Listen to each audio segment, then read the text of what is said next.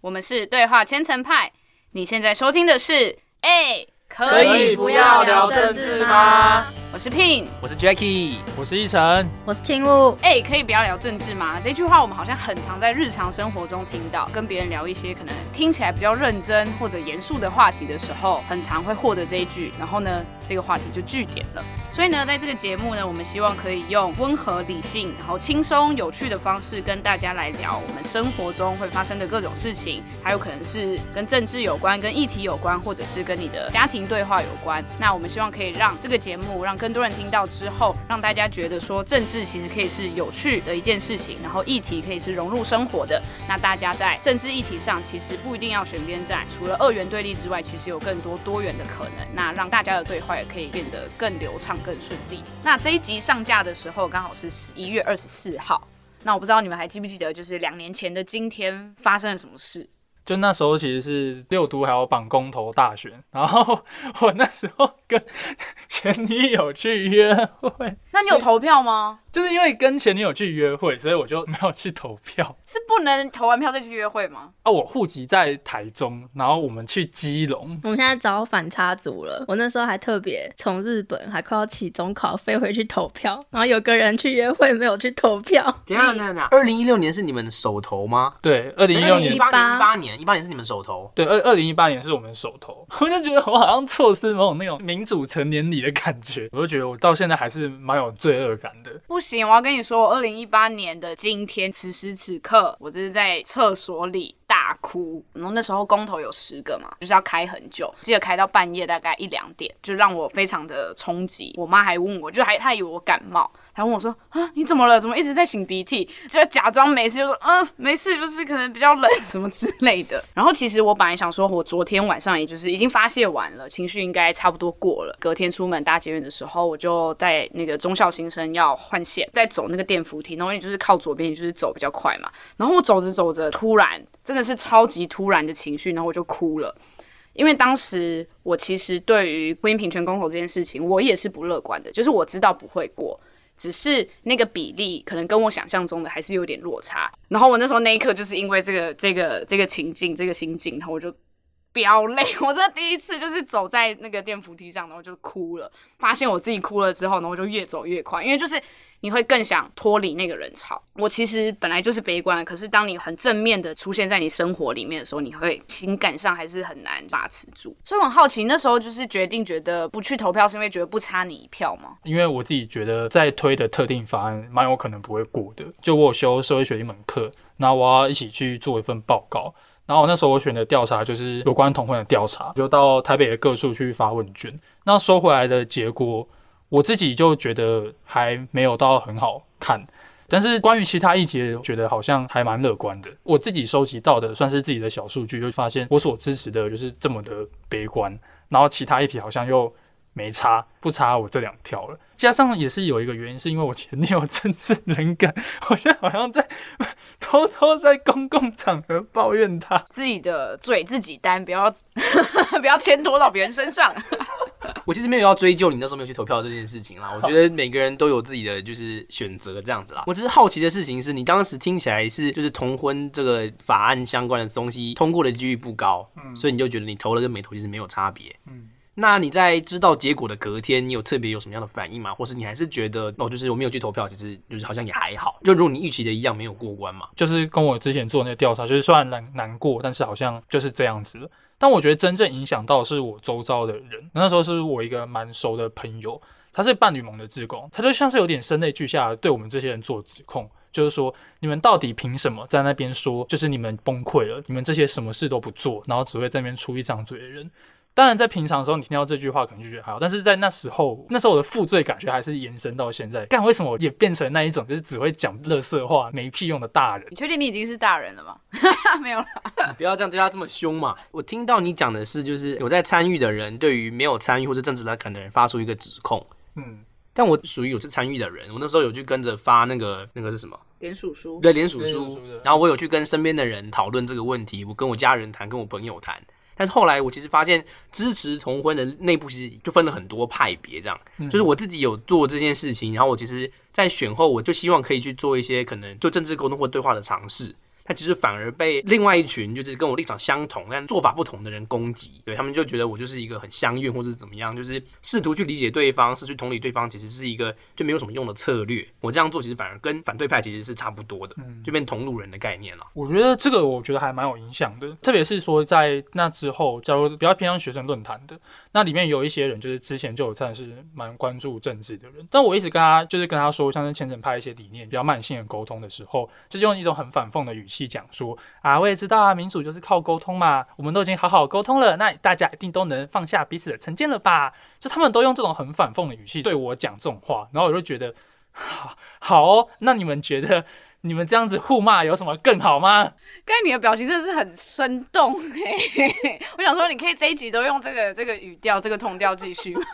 我们应该要侧录他的表情才对，对不对？那个真的是很很讨厌的那种痛调，他而且最讨厌是那种就是自命不凡，好像有自己有在做些什么事就可以看清其他没有在做任何事情的人。好，这我知道我之前也是那种人呐，对，但是我的我必须讲说就是。这样子，他们对政治冷感，他们今天只是被大家所嘲讽的话，那他们不会起身行动，甚至很可能会造成厌恶感。我想讲一下，就是我们特别选定在一二四上架我们的第一集，就是因为对话千层派这个团队，我们其实是因为一二四的这场选举、这场公投而创立的一个组织，然后所以想要聊的其实就是大家在这两年前，从二零一八年十一月二十四到今年。二零二零年的一二四，就是有哪些转折？不管是心情上的转折，或者是行动上有没有什么进展啊，或者是个人成长有没有什么一些变化？我觉得啊，就是一二四那一天之后，对我来说有点像一个分水岭。我一直以来都蛮关注社会，可是就像是刚刚大家讲的，就是一直在那个泡泡里面，然后造成好像会有一种误解，好像自己支持的东西大家都很支持。然后一二四那天之后，就有一种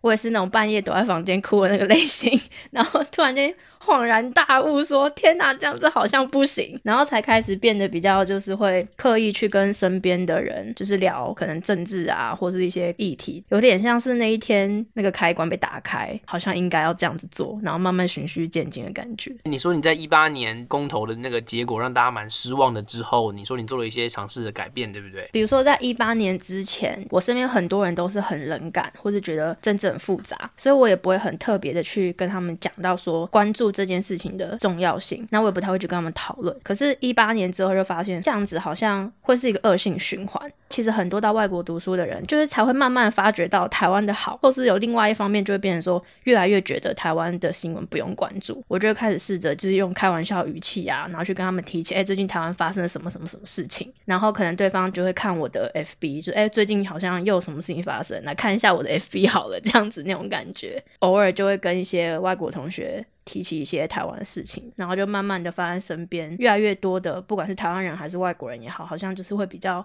理解现在到底在发生什么事情。所以就是一个类似资讯站的概念就对了。对对对，就是想办法用靠自己的资讯洗回去 那种感觉嘛。就是既然现在资讯那么流通，那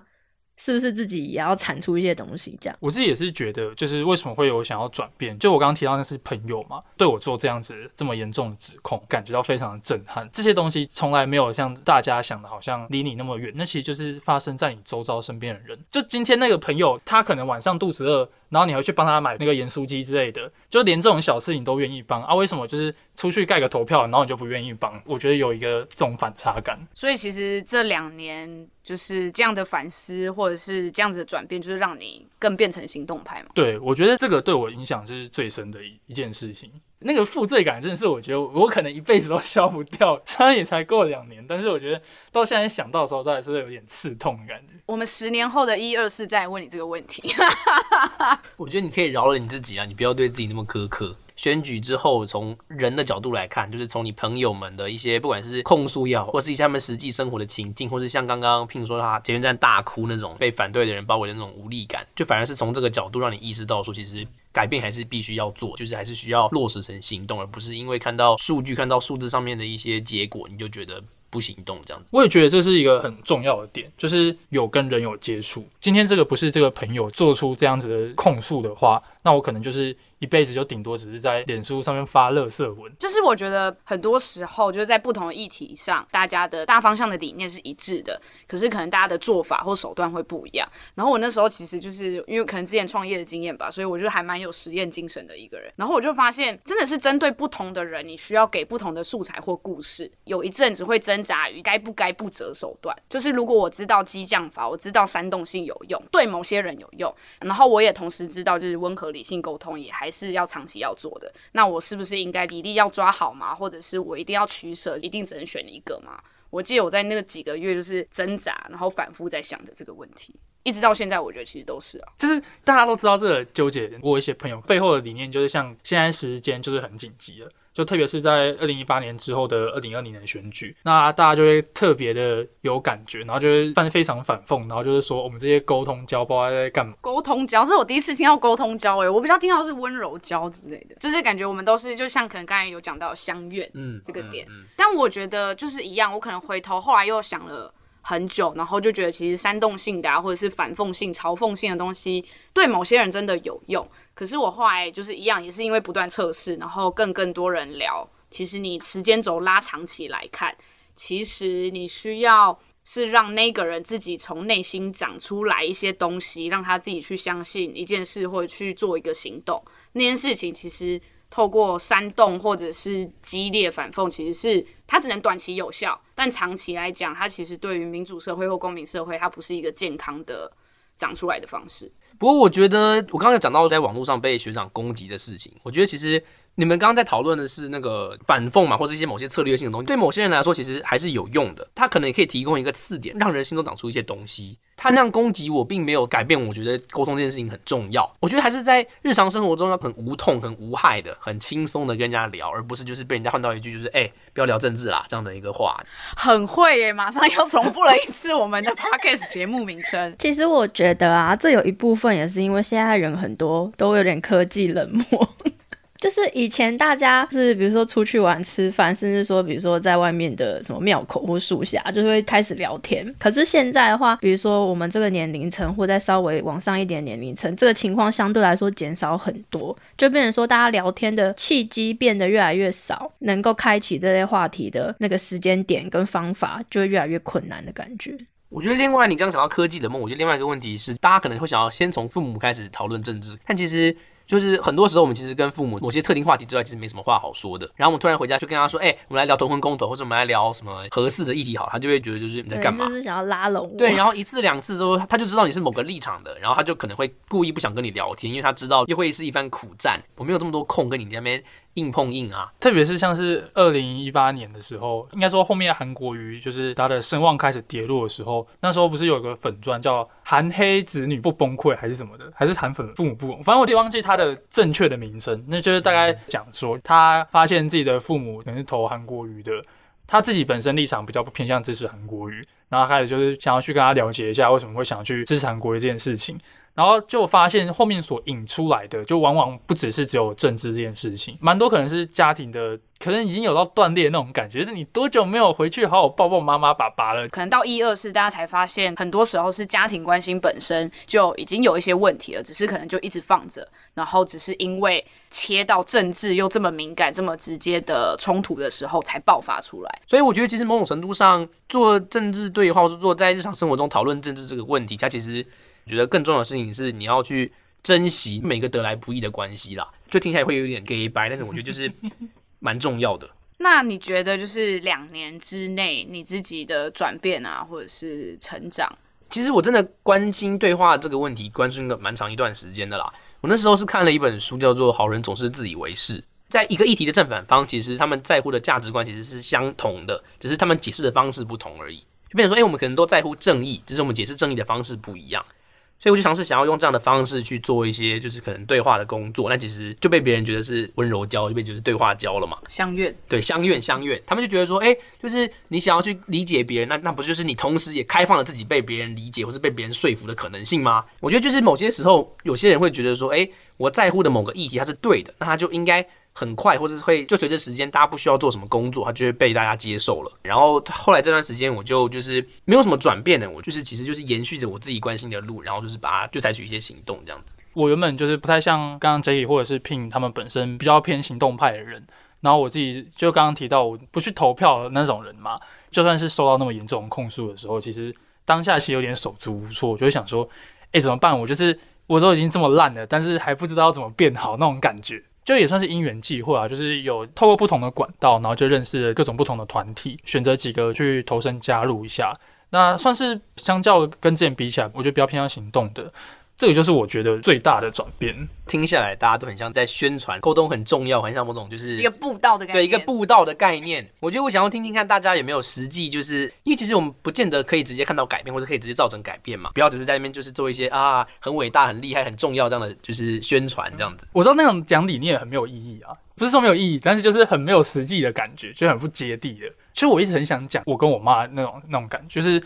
呃，我跟我妈的情况比较特殊，就是因为国际的关系，我跟她比较难谈台湾政治上问题。我跟她聊的东西就蛮多是偏议题方面有关。那之前就是有开始跟她聊性别平权，但是我用的方式比较特别，然后是用那种，比方说像是八年生的金智英之类的，就是这种小东西带进去谈生活经验，然后就是试着用这种方法。就是我不是一开始就跟她谈这么哈口，我不是要一开始就跟你谈说啊，你这个同婚就是普世人权呐，这样子当然没有什么爱听嘛。后来就。他好像觉得我有在关心他这件事情之后，他好像对这有点改观。那之前就是就是我的感情有出过问题，然后他就直接打电话问我说：“啊你，啊你对象是是男的，是女的？”这算是我一个蛮惊讶的一个点，就是说哇，他开始问这个问题，就觉得感觉好像有带到什么。虽然我后来继续跟他聊，他说他虽然不太支持，但我觉得他会问这个问题，好像就是有一种。东西在萌芽，感觉。我开始意识到沟通的重要性之后，发现我以前就有在做类似的事情，只是那时候我没有意识到我正在做沟通。就比方说，像是从以前就有在联络同学，还有包含比如说我妹这些比较愿意听我讲话，那也知道我政治立场的人，可他们可能一开始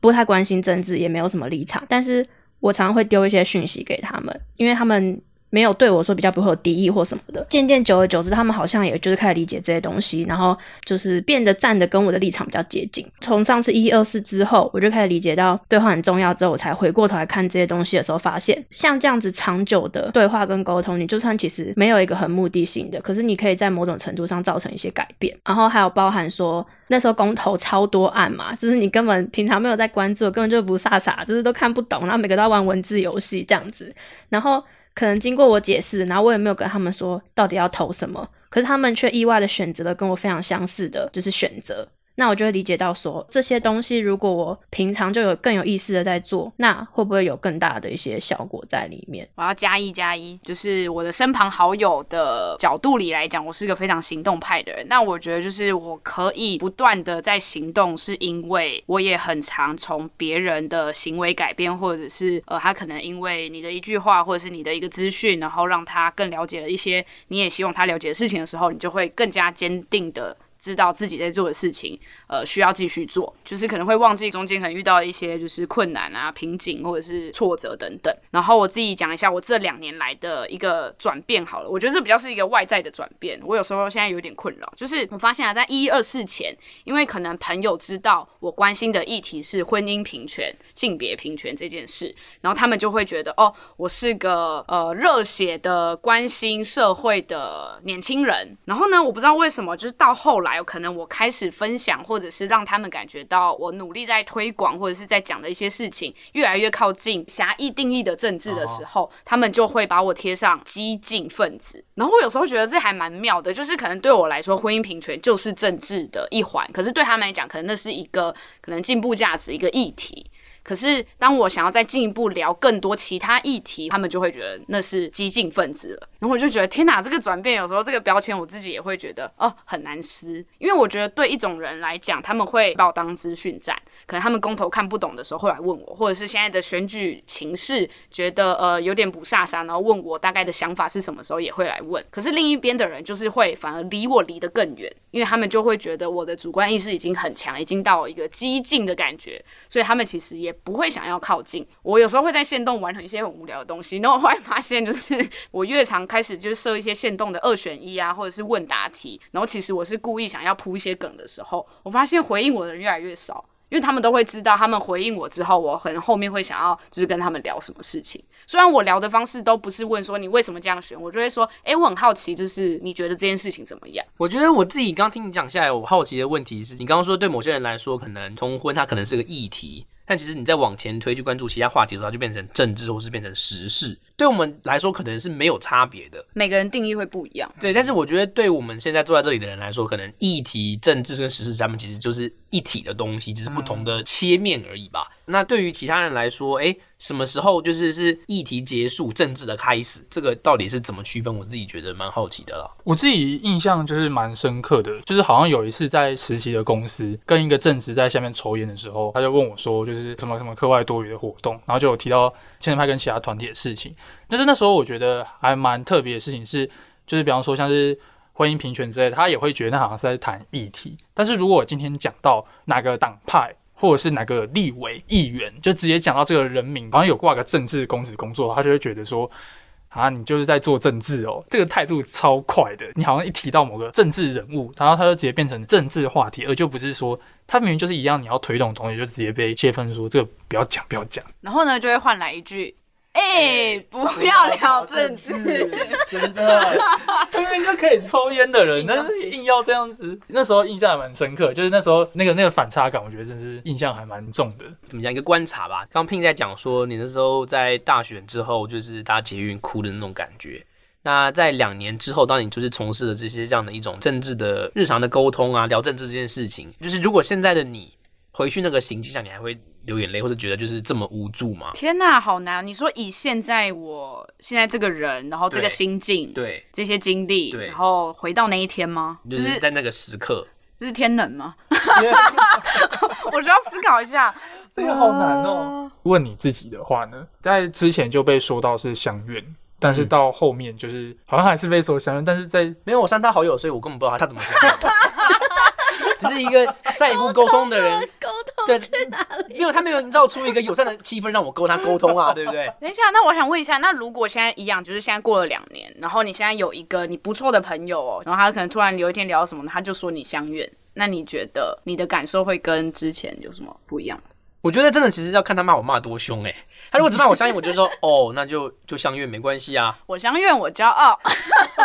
不过我觉得换个层面来讲好了，就是其实那个学长，就是一八年他骂完我之后，其实我们还是会常常碰到面，就是常在研究室里面碰到面，然后我们就都不会看彼此这样子。然后其实不止他一个，还有连带两三个人，就反正就分裂。他但其实我们本来都很好，大家都会聊天，一起出去吃饭干嘛的。